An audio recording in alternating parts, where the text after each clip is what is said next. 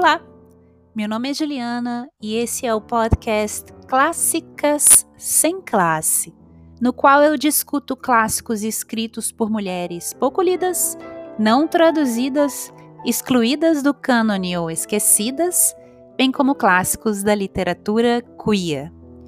Tudo sem a menor classe. Claro.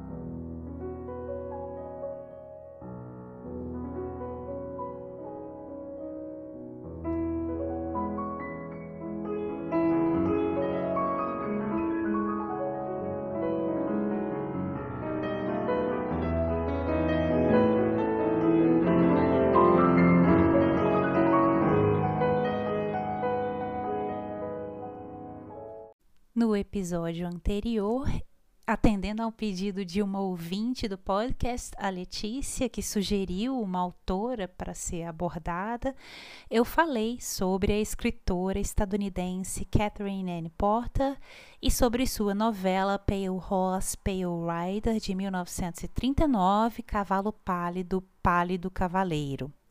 No episódio de hoje, eu dou continuidade à série de episódios que eu comecei há algum tempo, série denominada A Lésbica Espectral. Se você não sabe do que se trata essa série, vai lá no episódio sobre a escritora sueca Karen Boye, que lá eu explico em que consiste essa série de episódios. Então eu dou continuidade a ela aqui e falo sobre a escritora afro-estadunidense Lorraine Hansberry e sobre a sua peça de teatro A Raisin in the Sun, Uma Uva Passa ao Sol, de 1959. Mas antes, eu gostaria de agradecer a ouvinte Georgia Voto e a ouvinte Rebeca, do perfil Como Devorar Livros.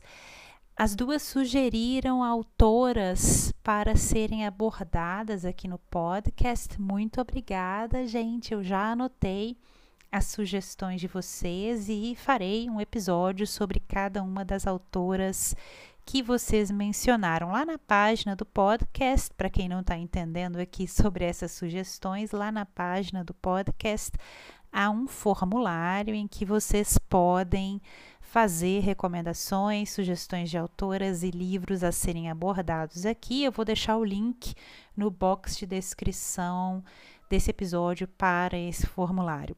Eu também gostaria de parabenizar a leitora Lulu do blog Lulu, Lulu Nets, que foi a primeira ouvinte a completar o desafio literário Bingo sem classe, o nosso bingo. E eu gostaria de reiterar minha consulta aos ouvintes do podcast sobre a questão do adiamento ou não do prazo para o término desse desafio. Eu abordo essa questão no episódio passado. Algumas pessoas vieram me pedir o adiamento do prazo aí por conta do coronavírus, não estão conseguindo ler e tal. Então eu gostaria de saber se vocês preferem que o término do desafio seja adiado para 30 de dezembro. Eu vou deixar no box de descrição desse episódio um formulário para vocês decidirem. Bom, e agora, sem mais delongas, vamos ao que interessa, que é saber quem foi Lorraine Hansberry. Abre aspas. Eventualmente você se dá conta de que o que te torna excepcional, se você de alguma forma o é, é inevitavelmente aquilo que também te torna uma pessoa solitária. Fecha aspas, Lorraine Hansberry, em uma entrada de diário do ano de 1962, coletada na obra To Be Young, Gifted and Black, publicada em 1969.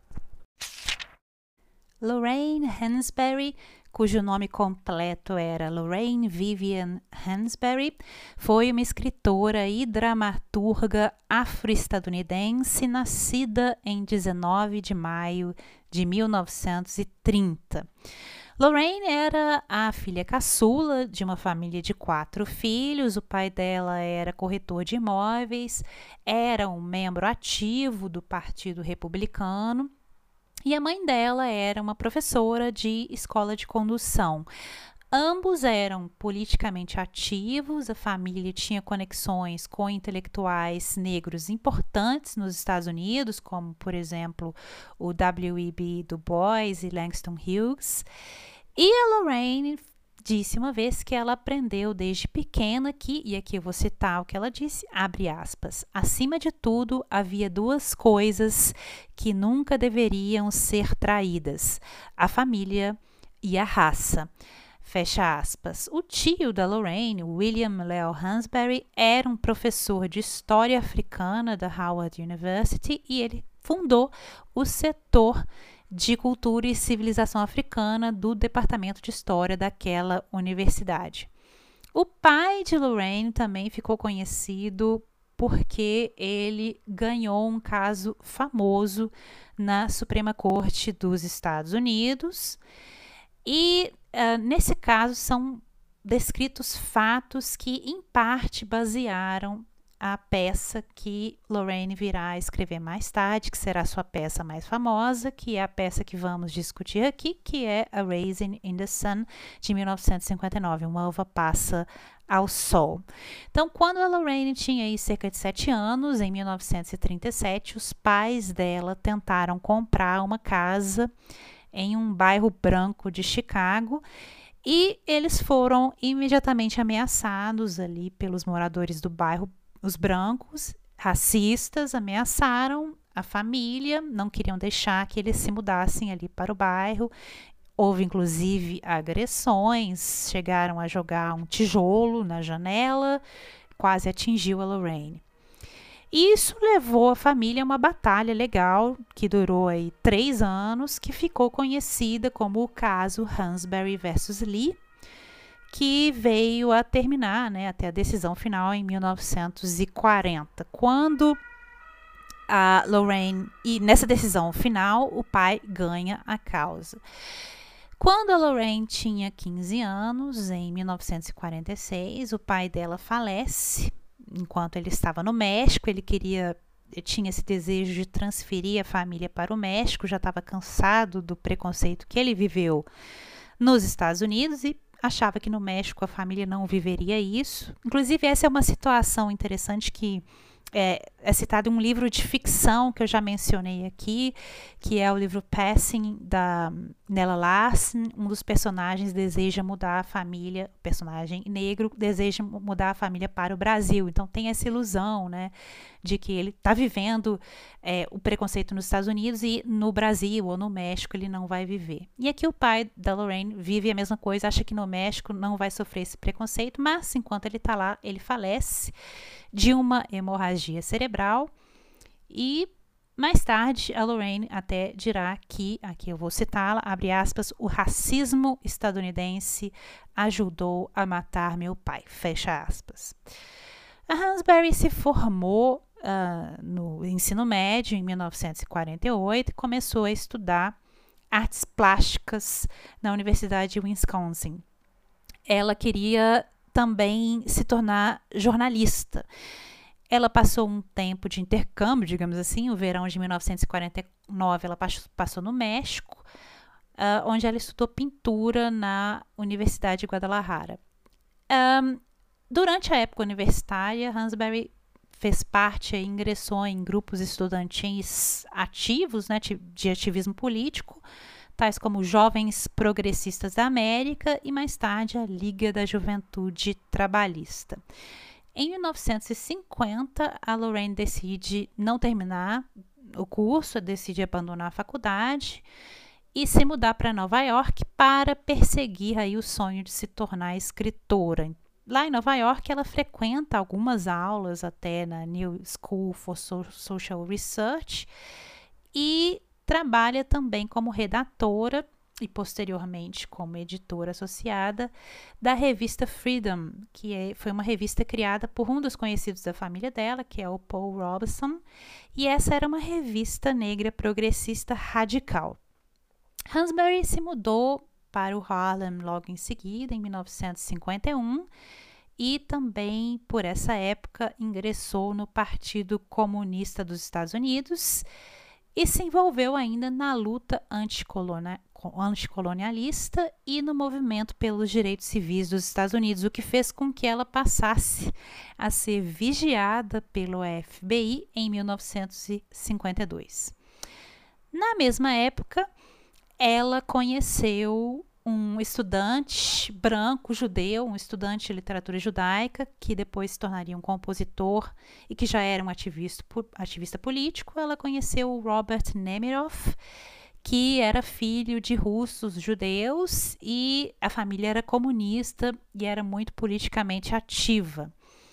A Lorraine conheceu o Robert uh, durante um protesto contra as práticas de contratação é, discriminatórias, racialmente discriminatórias, conduzidas pela Universidade de Nova York. Os dois estavam ali protestando, se conheceram e formaram um vínculo muito forte uh, de amizade.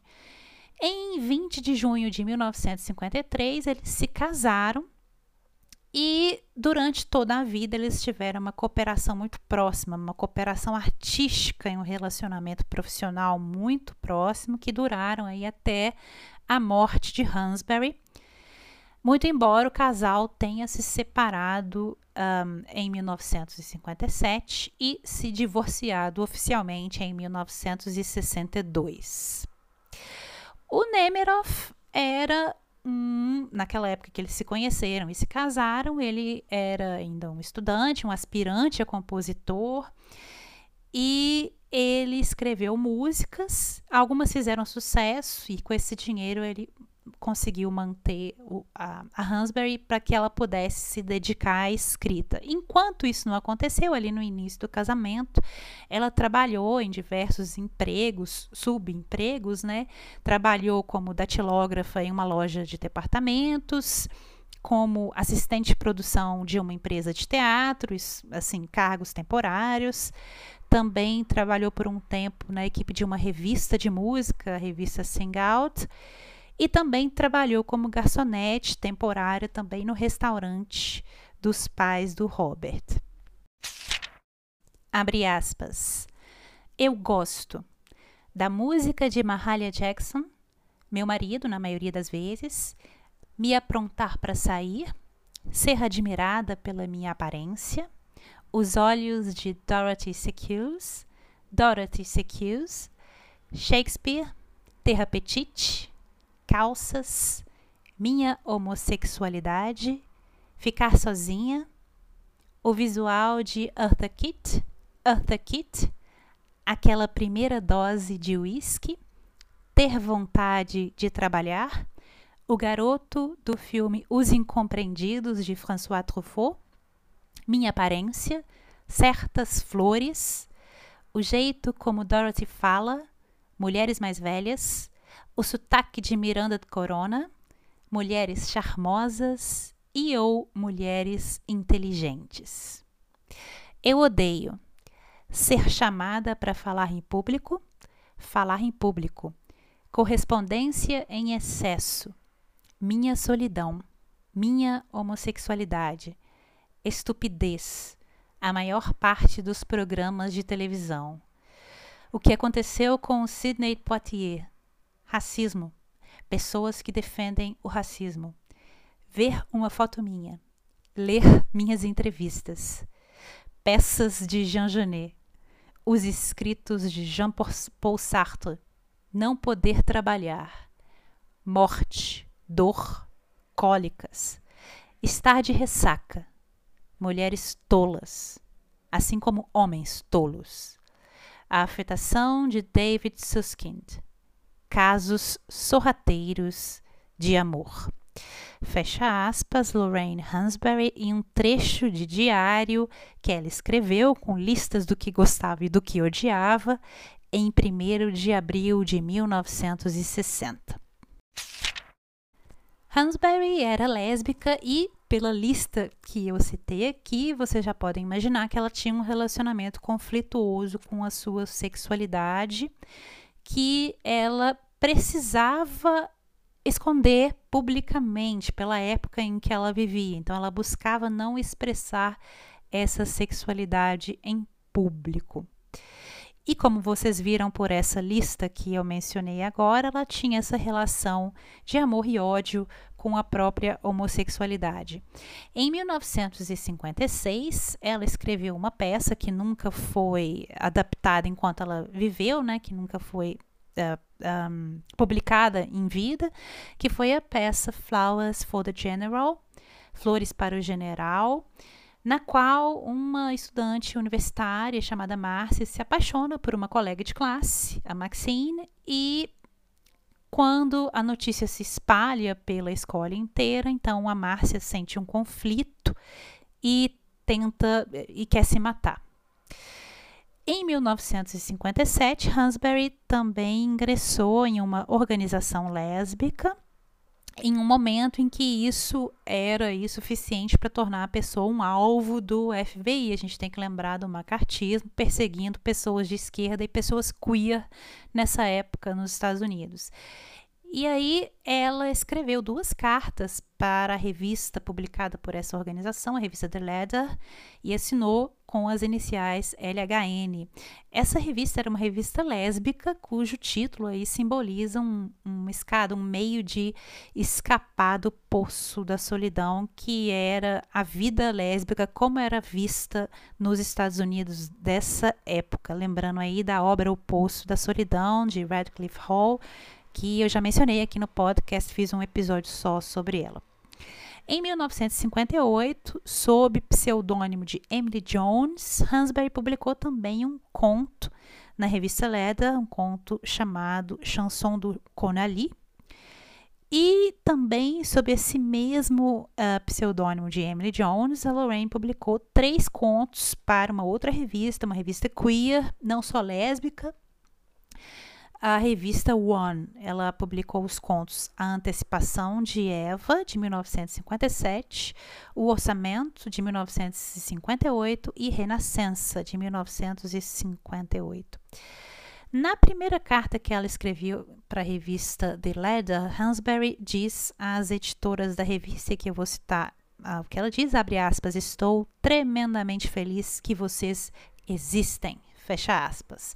E Hansberry uh, escreveu aí nessa carta uma resposta a um artigo da edição anterior, em que o artigo defendia a assimilação das lésbicas à cultura heterossexual.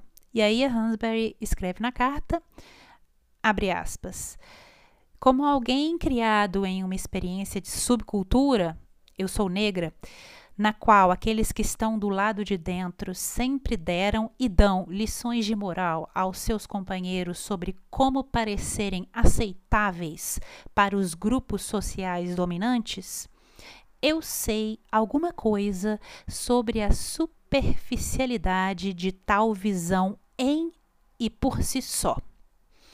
O que deve ficar claro é que alguém é oprimido ou discriminado apenas porque é diferente e não errado ou ruim.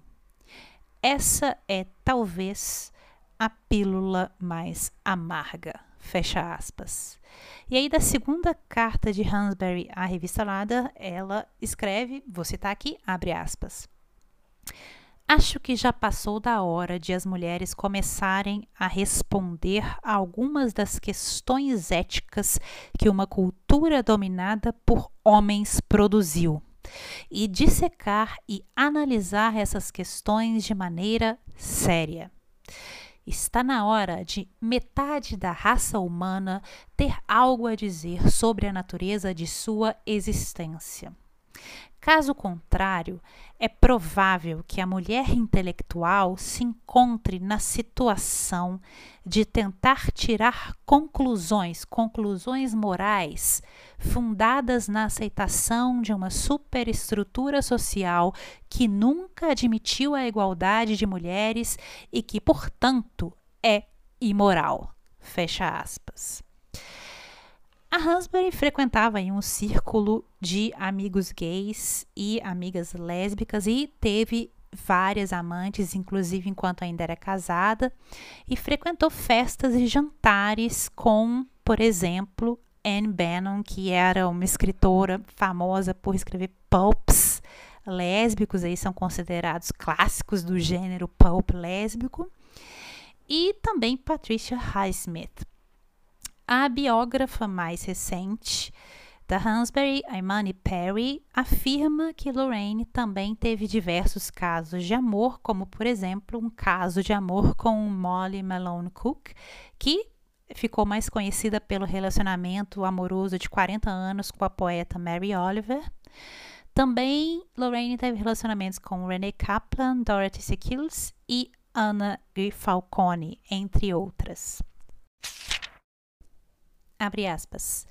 Eu conseguia pensar apenas em flores crescendo, encantadoras e selvagens, em algum lugar pelas estradas, e em todas as melodias belas que eu já escutei. Eu só conseguia pensar na beleza, isolada e incompreendida, mas ainda assim beleza, e só beleza.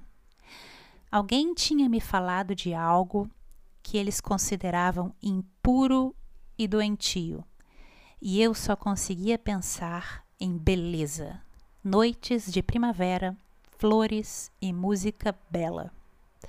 Algum dia, talvez, eu possa segurar meu segredo na mão e cantar sobre ele para os que o desprezam.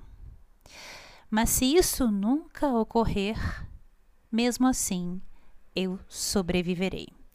Fecha aspas, Lorraine Hansberry no conto A Antecipação de Eva, de 1958, publicado na revista Queer Out. Após a morte da Lorraine, o ex-marido dela, Robert, tornou-se o executor literário do seu patrimônio literário e isso foi um pouco problemático. Inclusive, a Adrienne Rich considerou o papel do Robert como executor literário da Lorraine um papel problemático, um problema, e ponderou sobre os eventuais silêncios que a administração dele sobre esse patrimônio pode ter causado e permitido. O ex-marido de Hansberry restringiu, por exemplo, o acesso a materiais de arquivo sobre ela, especialmente os materiais que se referiam à homossexualidade de Lorraine. Hansberry, que em vida manteve em segredo a sua sexualidade por necessidade, para não sofrer perseguição, e que após a morte também foi mantida aí dentro do armário pelo ex-marido de onde ela não saiu até que o arquivo fosse aberto aos pesquisadores, o que só veio a acontecer em 2013. E aí, dentro aqui da, da nossa série A Lésbica Espectral, fica a pergunta: o que muda se nós considerarmos Lorraine Hansberry como uma escritora negra, politicamente radical e lésbica? eu deixo a pergunta aqui para vocês. It really doesn't matter whether you're talking about the oppressed or the oppressor. An oppressive society will dehumanize and degenerate everyone involved. No conto, uh, no trecho que vocês acabaram de ouvir, é um trecho de uma entrevista televisiva da Lorraine Hansberry. No conto que eu mencionei aqui, o conto que eu citei um trechinho, né, o conto A Antecipação de Eva, publicado na edição de dezembro de 1958 da revista One, eu citei um trecho aqui em, tradução minha. A protagonista desse conto é uma jovem jornalista chamada Rita, que na verdade é uma, um apelido, né, uma abreviação do nome dela, que é Marguerite. E é na ocasião em que a história começa, ela está em visita a uma prima dela, recém-casada, a prima Cel, que se casou com Dave e eles têm um filho pequeno. E a Rita chega na casa deles, desse casal, com a ideia e com a esperança de poder revelar um segredo a eles. Então, aqui eu vou citar um trecho da história. Abre aspas. É horrível fazer de uma coisa bonita um segredo terrível. É horrível para qualquer um. Fecha aspas. Então a Rita acredita que pode finalmente se abrir, sair do armário e contar esse segredo para o casal, para Cel e Dave, porque ela fica pensando sobre eles e considera que eles não são convencionais e apoiam uma série de discussões progressistas, como por exemplo, eles apoiam os direitos civis dos negros. E vou citar mais um trecho um, do conto, abre aspas, foi por causa de todas essas coisas que eu decidi contar a eles sobre meu segredo, cujo nome era Eva.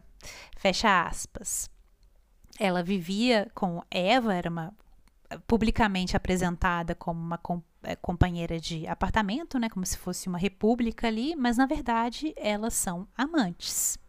E aí ela pensa que ela finalmente vai poder contar isso para alguém e vai poder contar isso para Cel e Dave. Mas aí, no meio da conversa, a Cel começa a falar que ela tem um plano para apresentar um cara para Rita, cara chamado Kevin. E aí ela começa a falar: pô, Rita, você tá aí, tem 26 anos, já tá na hora de você casar, você é bonita, mas você tem 26 anos já, já passou da hora. E aí a insistência da Cel de que a Rita se case logo e o fato de que para Cel parece que o casamento, aí você tá, era o começo e o fim da vida, era tudo. Esses fatores fazem com que a Rita comece a repensar a ideia de se abrir para aquele casal. Ela começa a desistir de contar para ela o segredo de contar para ela sobre a real natureza de sua relação com Eva. E há também um leve indício de que talvez essa insistência da Cel para que Rita se case com Kevin, essa insistência esteja enraizada na suspeita, né, na ideia de que a Cel está suspeitando aí que realmente Rita e Eva são um casal. E aí há um leve indício, né? A Rita meio que sente que não, há, não apenas a Cel suspeita, como também desaprova. Então há uma desaprovação implícita desse relacionamento. Mas a Rita não tem certeza e também não pergunta, ela fica na dúvida. E aqui eu vou citar outro trecho, abre aspas. Eu tinha sido tão cuidadosa com todas as coisas óbvias em três anos, Eva havia permanecido um enigma sem importância para eles. Fecha aspas. E aí, diante dessa situação, a Rita perde o impulso de contar a eles sobre Eva. Vou citar mais um trecho, abre aspas. De repente, tudo isso parecia muito remoto e estranho, fecha aspas. E é aqui que se insere aquela citação que eu mencionei mais cedo aqui no podcast, que ela está caminhando e pensando em coisas bonitas logo depois de vivenciar um momento em que aquilo que era o mais bonito para ela, outras pessoas consideravam desprezível. I am of a generation of Negroes that comes after a whole lot of other generations. And my father, who was, uh, you know, real American type American, successful businessman, uh, very civic minded and so forth, was the sort of American who put a great deal of money, a great deal of his really extraordinary talents, and a great deal of passion into everything that we say is the American way of going after goals. That is to say, that he moved his family into a restricted area where no Negroes were supposed to live, and then proceeded to fight the case in the courts all the way to the Supreme Court of the United States. And this is the way of struggling that everyone says is the proper way to do, and it eventually uh, resulted in a, a, decision against restrictive covenants, which is very famous, Hansberry versus Lee. But the problem is that Negroes are just as segregated in the city of Chicago now as they were then. My father died a disillusioned exile in another country. That is the reality that I am faced with when I get up and I read that some Negroes my own age and younger say that we must now lie down in the streets, tie up traffic, stop ambulances, do whatever we can, take to the hills if necessary with some guns, and fight back, you see. Can't you understand that this is the perspective from which we are now speaking? It isn't as if we got up today and said, you know, what can we do to irritate America? You know, it's because that since 1619, Negroes have tried every method of communication, of transformation of their situation, from petition to the vote, everything. We've all we've tried it all. There isn't anything that hasn't been exhausted. Isn't it rather remarkable that we can talk about a people who were publishing newspapers while they were still in slavery in 1827? You see, they've been doing everything, writing editorials, Mr. Wexler, for a long time. Uh, you know, and now the charge of impatience is simply unbearable. I would like to submit that the problem is that yes, there is a problem about white liberals. The problem is we have to find some way with these dialogues to, to show and to encourage the white liberal to stop being a liberal and become an American radical.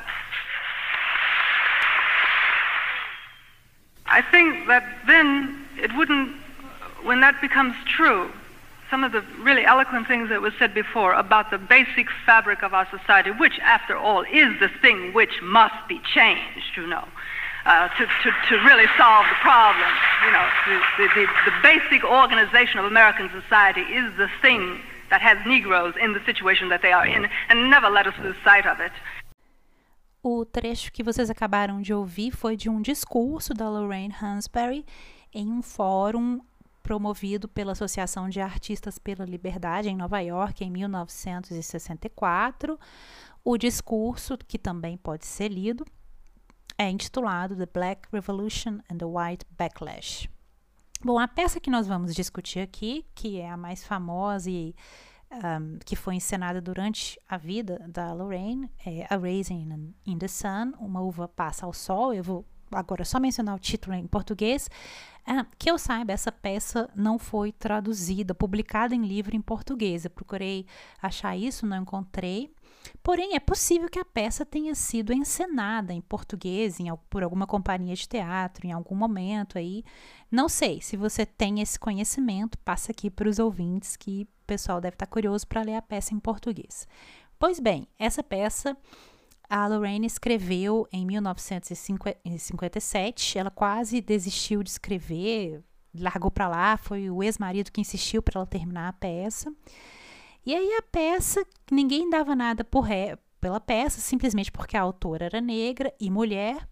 A peça estreou em 11 de março de 1959 e bombou. Foi o maior sucesso. É, se tornou a primeira peça escrita por uma mulher afro-estadunidense produzida na Broadway. E na época que a peça estreou, a Hansberry tinha 29 anos e ela se tornou a dramaturga estadunidense mais jovem e ganhou prêmio pela peça. Ela ganhou o prêmio do Círculo de Críticos de Drama de Nova York pela melhor peça daquele ano e foi a quinta mulher a receber esse prêmio. Em 1961, estreou a versão cinematográfica dessa peça, Uma Uva Passa ao Sol. Eu não sei como foi a tradução do título no Brasil, em português. O roteiro do filme também foi feito pela Hansberry. E o filme é estrelado pelo Sidney Poitier, que também fez a peça. Durante os anos 60, muitos artistas, inclusive artistas afro-estadunidenses, viram o sucesso dessa peça na Broadway como uma espécie de assimilação e de capitulação política da Lorraine Hansberry. Então, ela foi muito criticada também. Começaram a criticar a família dela. É, parece que os irmãos tinham uma empresa e houve toda uma investigação com relação a essa empresa.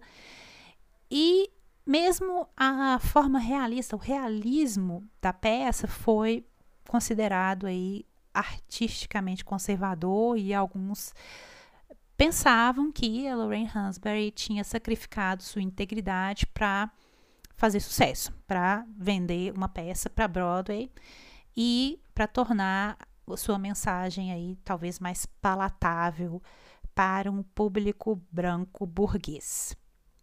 E um trecho de seu diário, a Lorraine escreveu, abre aspas, eu continuo a ser revolucionária? Intelectualmente, sem dúvida. Mas será que estou preparada para oferecer meu corpo à luta ou até mesmo abrir mão de meus confortos? É isso que me intriga. Fecha aspas. Abre aspas. Penso então que os negros devem se ocupar de todos os meios de luta, legais e ilegais, passivos, ativos, violentos e não violentos. Eles devem assediar, debater, peticionar, dar dinheiro para disputas judiciais, sentar-se, deitar-se, atacar, boicotar, cantar hinos, orar nos degraus e disparar de suas janelas quando os racistas cruzarem suas comunidades. Fecha aspas, Lorraine Hansberry, em uma carta a Kenneth Merriman em 27 de abril de 1962. Em 1963, Lorraine Hansberry foi diagnosticada com câncer de pâncreas. Durante muito tempo, um, o médico e o ex-marido não divulgaram esse diagnóstico para ela. Ela não ficou sabendo que era câncer durante muito tempo, eles esconderam. Ela passou por diversas cirurgias, mas nada foi, nada funcionou. As cirurgias não foram bem sucedidas. E no verão de 1964, já muito mal, Hansberry escreveu em seu diário, vou citar aqui, abre aspas, acho que quando recuperar minha saúde, irei ao sul para descobrir que tipo de revolucionária eu sou. Fecha aspas. Então, até esse momento, ela não sabia que estava morrendo de um câncer terminal. Hansberry esteve aí, passou todo o ano de 1964 indo e voltando para o hospital, chegou a emagrecer muito, já no final precisava de cadeira de rodas e no final mesmo ela até perdeu a capacidade da fala. Um, tem uma entrevista que foi feita numa matéria de 1999 para a revista Out.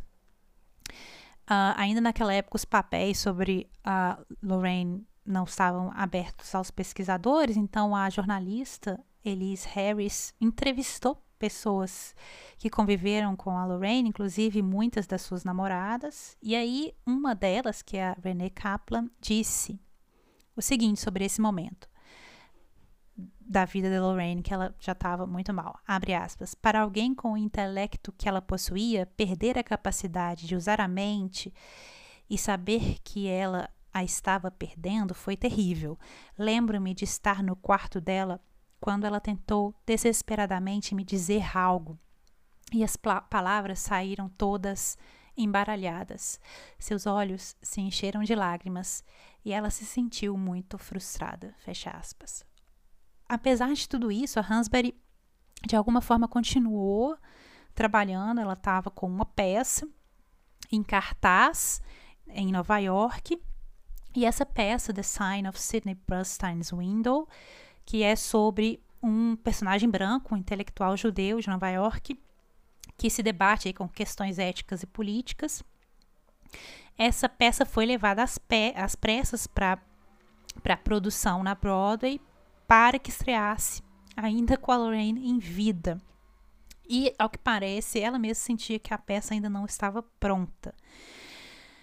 Em vida, a Hansberry publicou ensaios, contos, artigos e é a peça né, mais famosa, Uma Uva Passa ao Sol, que foi aí esse grande sucesso, mas ela viveria para produzir apenas mais a sua segunda peça, que é essa que eu mencionei, que foi exibida na Broadway até a noite, a exata noite em que a Lorraine morreu.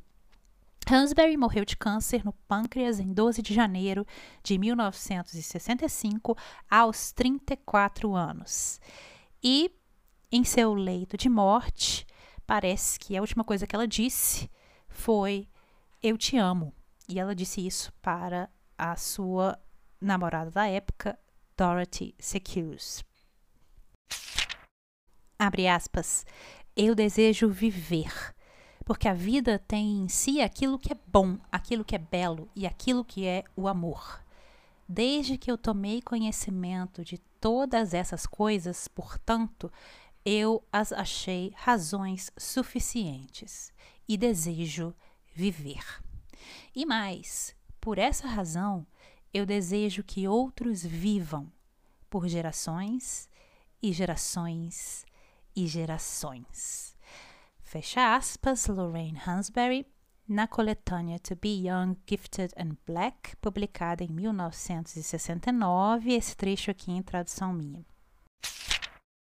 Quando a Lorraine morreu aos 34 anos, o seu enterro atraiu uma multidão de mais de 700 pessoas. Presentes estiveram a Nina Simone, elas eram muito amigas. Inclusive, a Lorraine foi madrinha da filha da Nina Simone. Malcolm X estava lá também presente. O James Baldwin não estava lá porque ele estava na França, mas ele enviou um telegrama da França. E aí, nesse telegrama, ele dizia: Você está aqui abre aspas, eu realmente não consigo falar sobre ela ou sobre o que ela significava para mim, fecha aspas. Eles eram muito amigos, Lorraine e o Baldwin. E, inclusive, o Martin Luther King também escreveu, naquela ocasião, sobre Lorraine. Ele disse que a Lorraine, abre aspas, continuaria a ser uma inspiração para gerações futuras, fecha aspas. Ela deixou para trás diversos escritos inacabados, papéis pessoais, diários e outras peças que não foram encenadas enquanto ela era viva. E o ex-marido dela, Nemerov, foi nomeado, como eu já disse, seu executor literário. E só nesse momento é que o divórcio dos dois se tornou público. Eles se divorciaram no México. Os jornais, então, por essa ocasião, até pela fofoca da coisa, pediram ao Nemiroff que explicasse por que, que já que eles eram divorciados, por que, que ele ainda continuava a usar o termo marido ao se referir a ela. Ele continuava a se chamar de marido da Hansberry. E aí ele respondeu, o Nemerov respondeu, abre aspas, o divórcio não afetou de maneira alguma a proximidade de nossa amizade ou as relações de trabalho entre nós ou o tamanho da minha perda. Fecha aspas. Ele continuaria a usar o termo marido até morrer.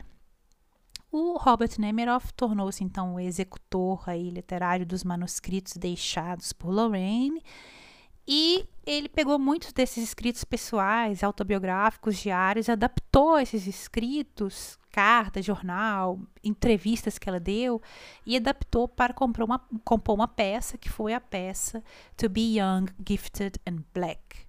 Ser jovem, talentoso e negro. E essa peça, ela foi na temporada Off-Broadway, foi a mais longa temporada de 1968 e 69. Depois da peça, é, a coletânea de escritos autobiográficos que deu fundamento para essa peça foi então publicada em livro em 1969, também sob o título To Be Young, Gifted and Black. O título dessa peça e da coletânea foi cunhado pela Lorraine em um discurso dela ao falar para os vencedores de um concurso literário de escrita criativa entre estudantes negros.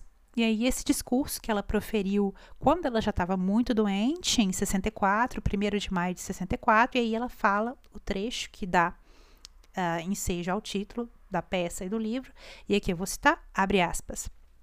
Embora seja excitante e maravilhoso simplesmente ser jovem e talentoso em tempos como esses, é duplamente excitante ser jovem, talentoso e negro. Fecha aspas. E vocês já devem lembrar que há também uma música da Nina Simone com esse mesmo título, uma música muito famosa, To Be Young, Gifted and Black.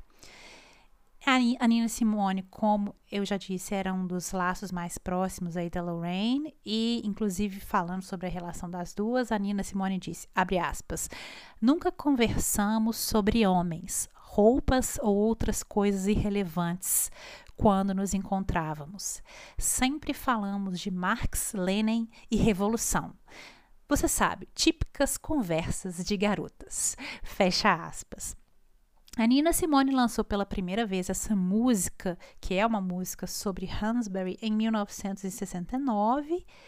E ela escreveu essa música em conjunto com um poeta e disse para ele que queria uma letra que, aí eu vou citar, abre aspas, fizesse crianças negras de todo o mundo se sentirem bem consigo mesmas para sempre. Fecha aspas.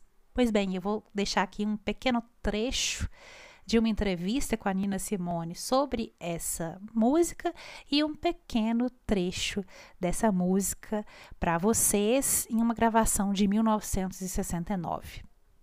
Morning, quite recently, there was an article in the New York Times on Lorraine Hansberry and a play downtown off Broadway called To Be Young, Gifted, and Black, produced by her.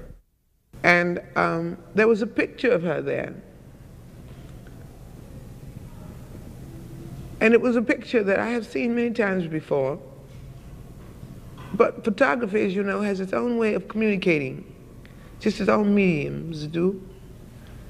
And all I can tell you is that th this picture caught hold of me, and in her eyes, this will sound very strange, but not to people who are really hip. Um, she kept trying to tell me something. I was sitting, sitting on the bed. And I, I remember distinctly saying, I would keep looking at the picture and keep looking at the picture. And, and of course, the memory of being with her many times kept coming, flooding back in my memory. But I said, and I remember inspiration is a very strange thing. Sometimes it just happens like a light. And I remember getting uh, a feeling uh, in, in my body. And I said, that's it. To be young, gifted, and black. That's all. And sat down at the piano at that moment and made up a tune. It, and it just flowed out of me. I knew what I wanted it to say in essence, but I couldn't get the words together. So I called up my musical director and told him what was on my mind, explained to him a little bit about Lorraine Hansberry because he didn't know her. And he captured the mood, and the song was born less than two days later. And um, that's been less than a month ago. So I really think that she gave it to me. That's what I mean when I say that. To be young, gifted, and black. Oh, what a lovely, precious dream. To be young, gifted, and black. Open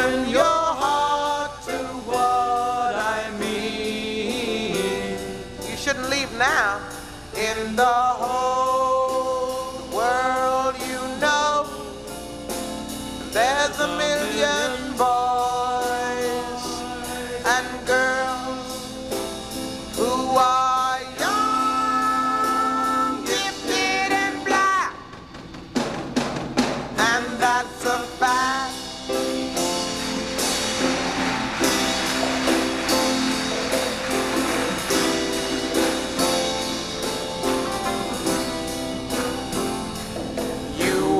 young, gifted and black. We must begin to tell our young there's a world, little girl, waiting for you. Yours is the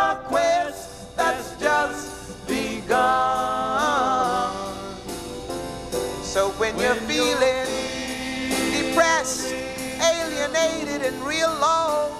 There's a great truth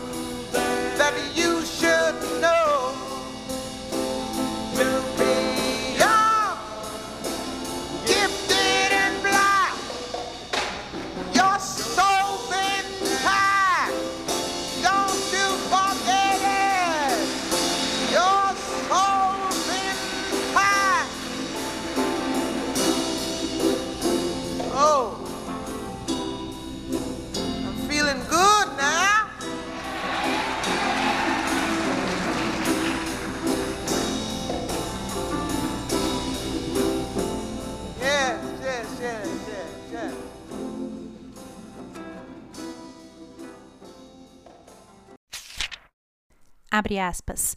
O teste supremo de habilidade técnica e imaginação criativa é a profundidade artística necessária para representar as infinitas variedades do espírito humano, que invariavelmente pairam entre o desespero e a alegria. Fecha aspas, Lorraine Hansberry, na coletânea To Be Young, Gifted and Black. Outro grande amigo da Lorraine Hansberry, como eu já citei aqui, foi o James Baldwin. A Lorraine tinha 27 anos quando conheceu, no inverno aí de 1957 para 1958. E eles se conheceram no estúdio em que estavam ensaiando a versão teatral da obra O Quarto de Giovanni, do James Baldwin. Naquela época ela tinha 27, Baldwin, tinha 34. E os dois imediatamente ficaram amigos. E o Baldwin, ah, uma vez, escreveu sobre ela, que eu vou citar o que ele disse, abre aspas. Eu a amava. Ela era minha irmã e minha camarada. Tínhamos esse respeito um pelo outro que talvez seja sentido apenas por pessoas que estão do mesmo lado das barricadas. Fecha aspas. E por ocasião da publicação da coletânea To Be Young, Gifted and Black, ele, o Baldwin, escreveu o texto introdutório Sweet Lorraine como uma homenagem a Lorraine Hansberry. E aqui eu vou citar um trecho desse texto. Esse texto vocês podem encontrar aí nessa coletânea, mas também acho que dá para encontrar na internet. E eu vou citar um pequeno trecho aqui em tradução minha. Abre aspas. O que é relevante aqui é que eu nunca havia visto tantos negros no teatro. E a razão era que nunca antes em toda a história do teatro americano a verdade da vida dos negros fora vista no palco. Os negros ignoravam o teatro porque o teatro sempre os ignorara.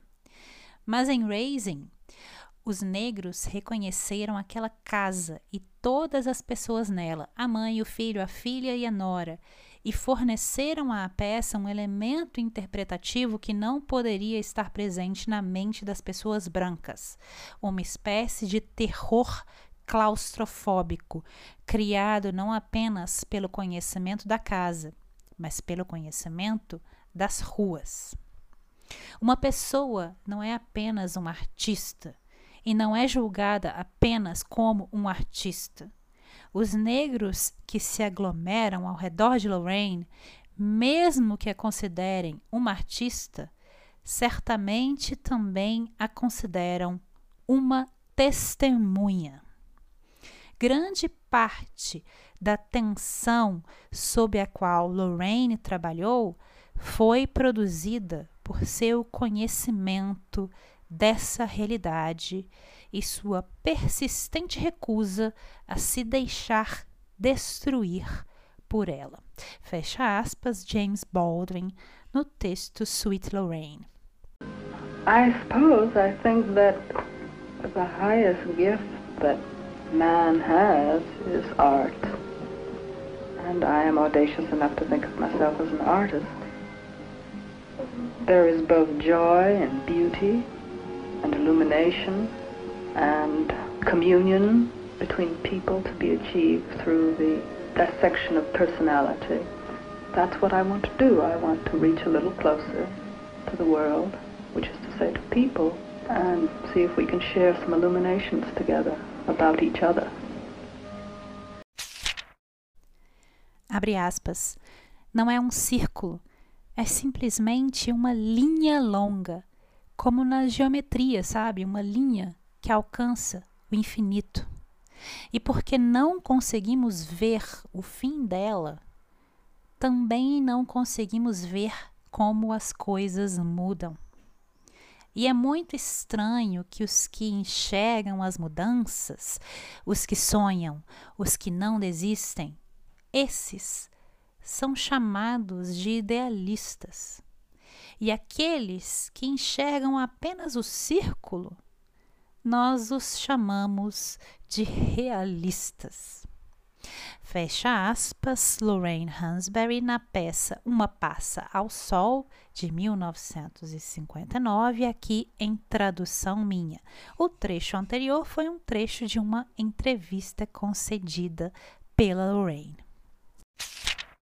Uma Uva Passa ao Sol, de Lorraine Hansberry, é um retrato de uma família afro-estadunidense da classe trabalhadora que vive em um apartamento pequeno em Chicago nos anos 50. A trama principal diz respeito à questão de como a família vai gastar um cheque de seguro de vida de um valor aí muito alto que eles nem estavam esperando, que é um cheque que eles estão prestes a receber após a morte aí do patriarca. Nós temos a matriarca, o filho, a irmã, né, a filha, a esposa do filho e uma criança.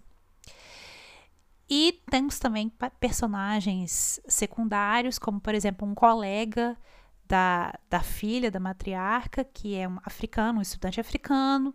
Nós temos também um outro cara estadunidense negro que quer casar com essa menina. E nós temos um personagem branco.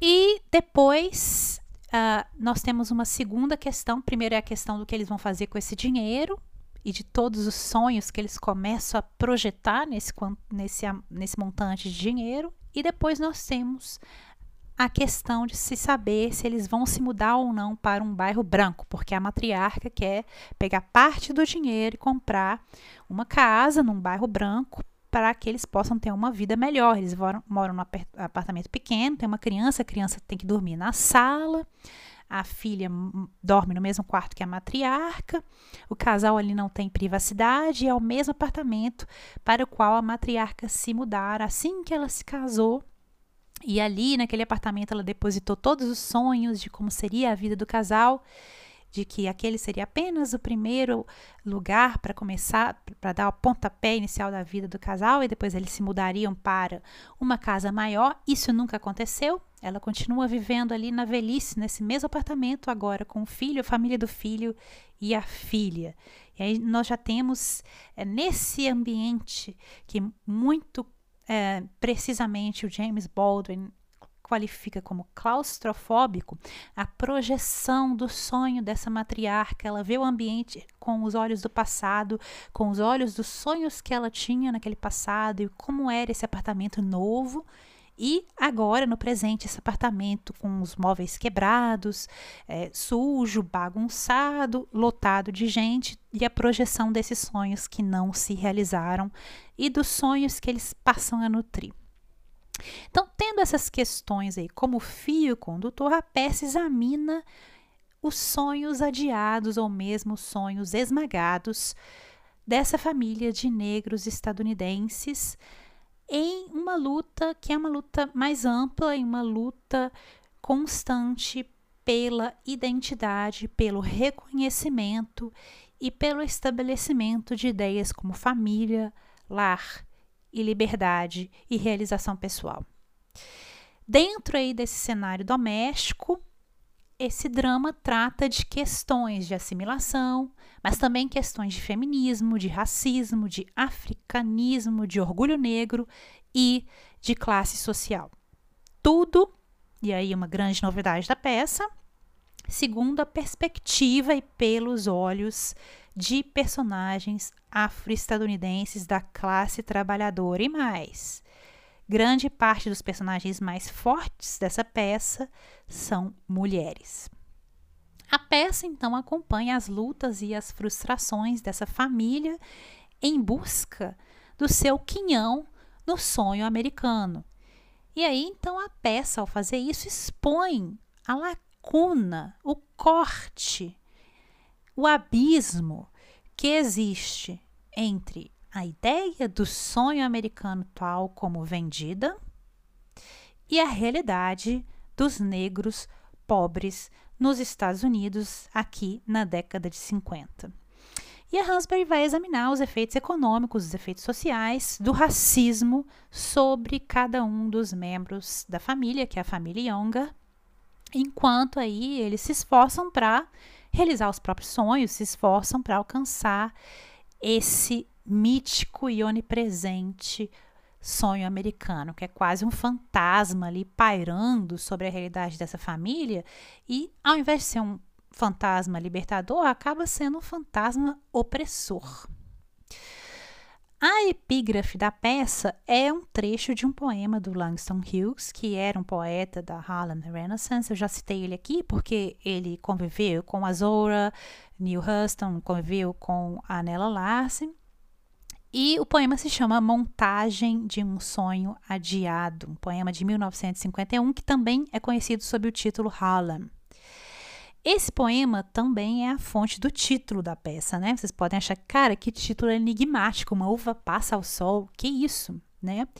E aqui eu vou citar então o trecho do poema que se refere ao título. Eu vou citar em tradução minha. O poema tem rima, eu vou fazer. Essa minha tradução é bem básica, eu não respeitei a rima, só o significado. Mas o poema é muito bonito. Sugiro que vocês procurem lá o, original para ler. Vou citar aqui o trecho do poema.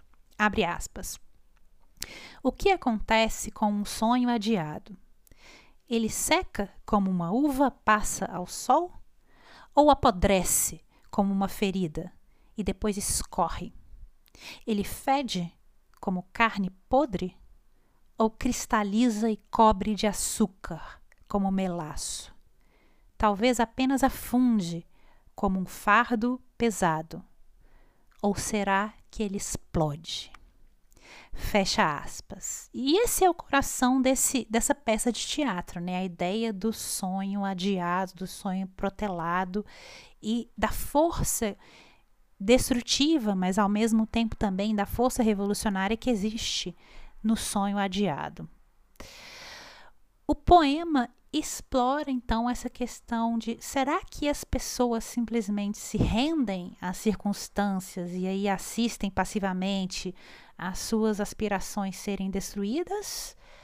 Ou será que esses sonhos ainda retêm algum poder, mesmo quando aniquilados? Será que eles podem emergir de maneiras diferentes e com uma força um tanto imprevisível? Então, qual é a matéria de um sonho adiado, né? Essa ideia é meio contraditória, um sonho que existe e não existe ao mesmo tempo, que tem uma potência justamente por estar, tá, por estar nesse local de existir e de não existir.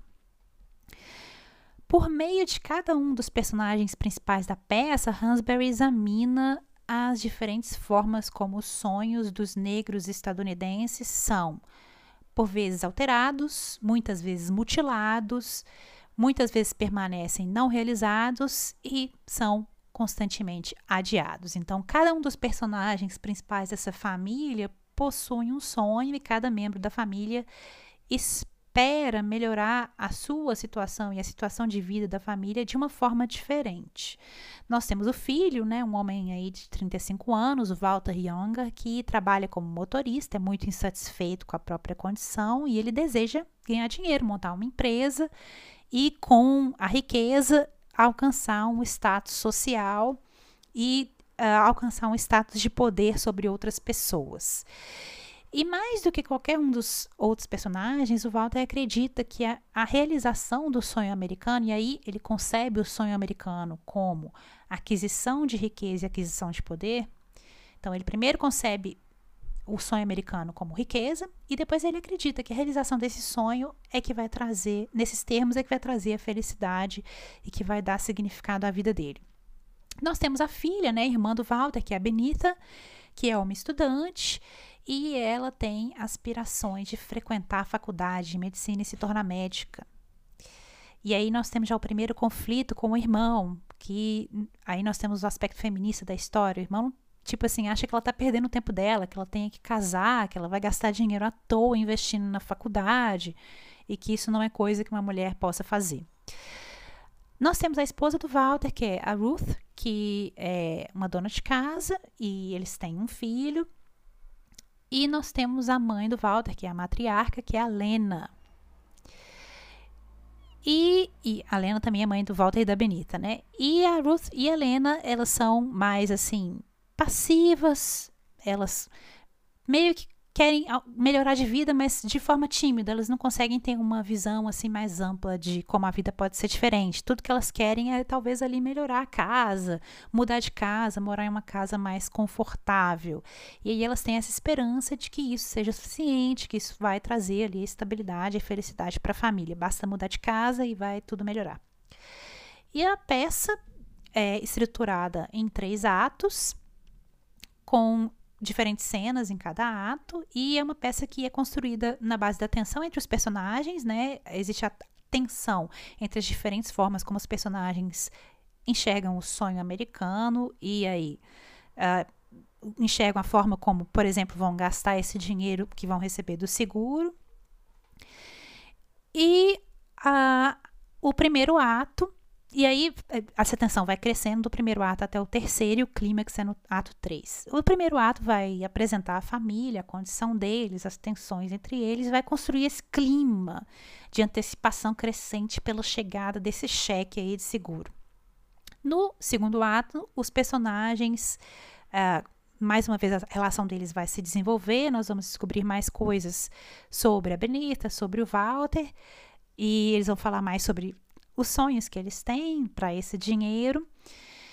E surge aí a perspectiva de eles se mudarem para uma nova casa em um bairro branco. E aí surge uma nova tensão, porque vai chegar um personagem branco que, como representante da associação do bairro branco aí, quer impedir que eles se mudem. Ele falou aqui, te dou o dinheiro que você quiser, contanto que vocês não mudem lá, porque a gente não gosta de se misturar. E aí tem esse, esse, esse fato aí que vai trazer uma atenção muito grande na peça. E nós vamos descobrir o que vai acontecer com esse dinheiro aí que eles vão receber do seguro. E no ato 3, é, no momento mais do auge e da tensão da história, não quero dar muito spoiler aqui, o, nós vamos seguir aí o desenrolar desse conflito com uma cena aí que é a mais climática da peça, em que o Walter vai ter que tomar uma decisão importante sobre o destino da família, mas muito mais sobre quem ele é e qual o sentido do sonho dele. In terms of a statement, I think what the play uh, tries to say is that we really don't have very much in the world at all if we allow any aspect of money values to transcend the requirements that are necessary for human dignity.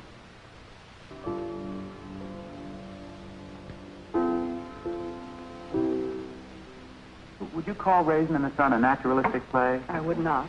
And what would you call it? If you had to put a I label hope on that it is genuine realism. What's the difference? It's enormously different. Well, naturalism tends to take the world as it is and say, this is what it is, this is how it happens. It is true because uh, we see it every day in life that way. You know, you simply photograph the garbage can. Mhm. And realism. Mhm. I think uh, the artist who is creating the realistic work imposes on it not only what is, but what is possible, because this is part of reality too, so that you get a much larger potential of what man can do, Mhm. and uh, requires much greater selectivity. You don't just put everything that seems, you put what you believe is. Mhm. Esse trecho que vocês ouviram foi de uma entrevista televisiva eh, concedida pela Lorraine sobre a, a questão do realismo, né? Bom, voltando aqui, a peça tem personagens femininas fenomenais, muito diferentes entre si, todas muito fortes. Eh, nós temos aí a personagem da Beni- Benita, que é a filha, né? A menina que tem o sonho de estudar e virar médica, que é uma personagem muito interessante, é uma mulher que imagina do nada um futuro diferente para ela, um ponto fora da curva, né? Totalmente diferente de tudo que a família era, de tudo que a família viveu, de tudo que ela vê ali ao redor dela. E ela consegue imaginar esse futuro e a partir dessa imaginação ela constrói algo que pode ser concreto. Ela imagina um novo futuro para si, um futuro no qual nenhuma das pessoas com quem ela convive ali realmente acredita, consegue imaginar, né? E mesmo assim, ela não desiste disso. E ao mesmo tempo, ela é uma personagem que tem pontos positivos e negativos, uma personagem cheia, complexa e ambivalente, e ela enfrenta um dilema, né? Ao mesmo tempo em que ela deseja todas as oportunidades e todos os confortos que naquele tempo existiam predominantemente na sociedade branca de classe média alta, então ela deseja essa vida dessa sociedade branca. Mas ao mesmo tempo, ela também não quer se equiparar a essa sociedade branca, ela quer manter sua identidade. Ela não quer simplesmente se assimilar ou se, se deixar subjugar por essa cultura dominante da sociedade estadunidense da década de 1950. Ela quer se libertar, ao mesmo tempo que ela quer realizar esse ideal do sonho americano, porque ela quer os confortos desse ideal, ela quer se libertar também desse mesmo ideal americano do sonho americano, que é um sonho no imaginário branco. Ela quer ao mesmo tempo as armadilhas e os benefícios tradicionais de uma existência nos moldes da classe média alta branca, mas ela quer algo novo, ela quer quebrar com esse molde, e esse é o dilema que vai conduzi-la. Outra personagem marcante é a mãe, né, a matriarca, a Lena, que é chamada também de mama, né, que ao mesmo tempo quer que os filhos sigam os seus sonhos, mas ela é de uma outra geração, para a geração dela. A conquista da liberdade, só o fato de poder sair na rua e não ser linchado, para ela isso era o fundamental. E aí quando ela vê o filho lá querendo montar uma empresa, começa para ela ele está viajando ali numa coisa que ela nem consegue imaginar, ela sente um certo temor, uma certa ideia de que ele não está se concentrando no que é fundamental, que para ela, para a geração dela, foi a conquista da liberdade. E ela também fica um pouco perturbada com a ideia de que para ele o dinheiro é sinônimo de tudo na vida, né? O significado maior na vida. E até em um trecho ela comenta que infelizmente houve um tempo em que, abre aspas, a vida costumava ser a liberdade e agora é o dinheiro. Fecha aspas. Eu vou deixar aqui um outro trecho de uma entrevista da Lorraine em 1959 sobre a peça. A question is often, I'm sure, is asked you many times. You may be tired of it. Someone comes up to you and says, This is not really a Negro play, Raisin in the Sun. I'm sure you've been told this many. What's your reaction? They say this mm. is a play about anybody. Now, what do you say? That's an excellent question. Uh, because invariably this has been the point of reference. People are trying what they I know what they're trying to say. What they're trying to say, and mistakenly, as a matter of fact, which I'll speak about, what they're trying to say is that this is not what they consider the traditional treatment of the Negro in the theater. They're trying to say that it isn't a propaganda play, that it isn't a protest no play, message play, and that it isn't something that hits you over the head. And the other remarks, which have become cliches themselves, as a matter of fact, in discussing this kind of material. So what they're trying to say is something very good. Uh, they're trying to say that they believe that uh, the characters in our play transcend category. However, it's an unfortunate way to try and do it, because I believe that one of the most sound ideas in dramatic writing is that in order to create the universal, you must pay very great attention to the specific. In other words, I've told people that not only is this a Negro family, specifically and definitely culturally, but it's not even a New York family or a Southern Negro family. It is specifically South, Side Chicago. Uh, that kind of care, that kind of attention to the detail of reference and so forth.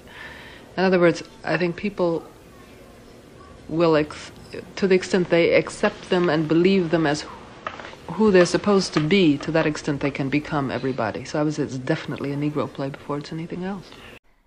A peça se equilibra nessa tensão crescente entre o sonho americano e a realidade dos negros americanos. E se equilibra também na ironia presente no fato de que, embora pareça se fundar em valores morais como liberdade, igualdade, justiça, autonomia, embora pareça se fundar nesses valores morais, na prática, o sonho americano submete esses mesmo, mesmos valores a padrões socioeconômicos e a conquistas materiais, a critérios que deveriam ser inferiores a esses valores.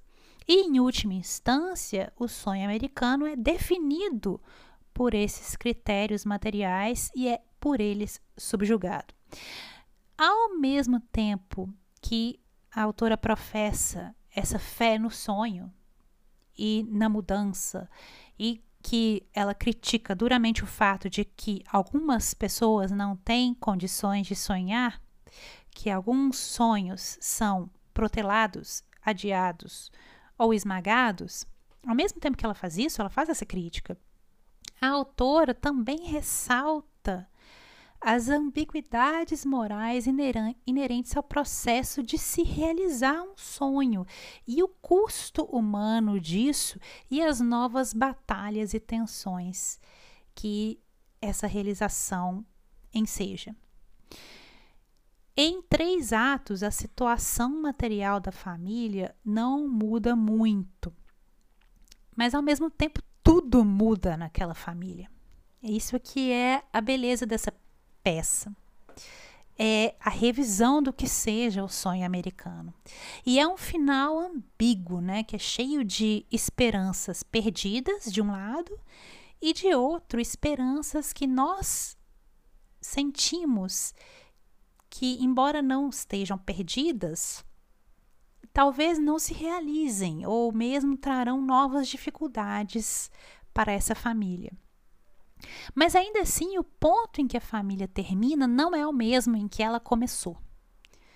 O sonho americano, que a princípio se concentrava no recebimento dessa quantia de dinheiro do seguro, após o terceiro ato ganha uma dimensão totalmente diferente. O sonho vira um ponto fora da curva, que é a dimensão imaterial da identidade, da dignidade e do amor próprio.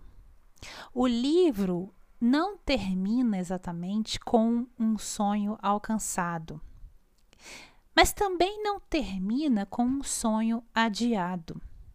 Ele termina com algo mais imaterial, a gente não consegue colocar muito dedo ali na ferida, que é a decisão de não se deixar esse sonho secar como uma uva passa ao sol. Abre aspas. Toda arte é, em última análise, social.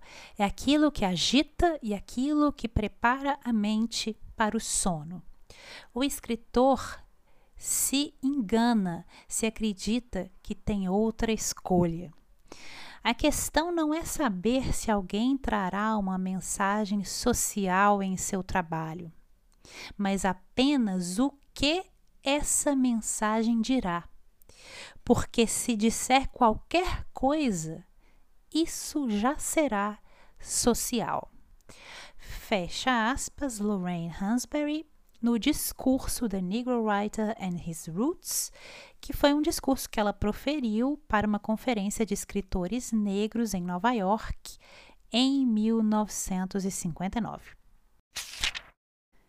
É isso, pessoal. Se vocês tiverem algum comentário, sugestão, crítica ou pergunta, ou se tiverem algum pedido para que eu leia algum texto ou fale de alguma autora, ou mesmo se quiserem participar do podcast, basta entrar em contato comigo por minhas redes sociais que estarão linkadas nas show notes desse episódio. Eu sou blankgarden no Instagram e ablankgarden no Twitter. Caso vocês ouçam o podcast no aplicativo Anchor, vocês também podem me mandar mensagens de voz por lá tanto no aplicativo como no desktop. Todos os links vocês encontram no box de descrição desse episódio. E agora eu tenho uma pergunta para você que me ouviu até aqui. Você já leu alguma peça de Lorraine Hansberry? Você acha que ela ainda merece ser lida e encenada nos palcos? E o que você acha que essa peça, Uma Uva Passa ao Sol, teria a nos dizer aí sobre nossos dias de hoje? Pensando em, nesses conflitos recentes que houve, essas manifestações recentes que houve nos Estados Unidos, do movimento negro e também no Brasil. O que, que você acha? É só deixar sua opinião ou comentário nas redes sociais do podcast. Como sempre, eu deixarei uma lista de livros sobre a autora lá na página do podcast para quem quiser saber mais sobre ela. Muito obrigada por terem escutado até aqui. Espero que tenham gostado e até o próximo episódio.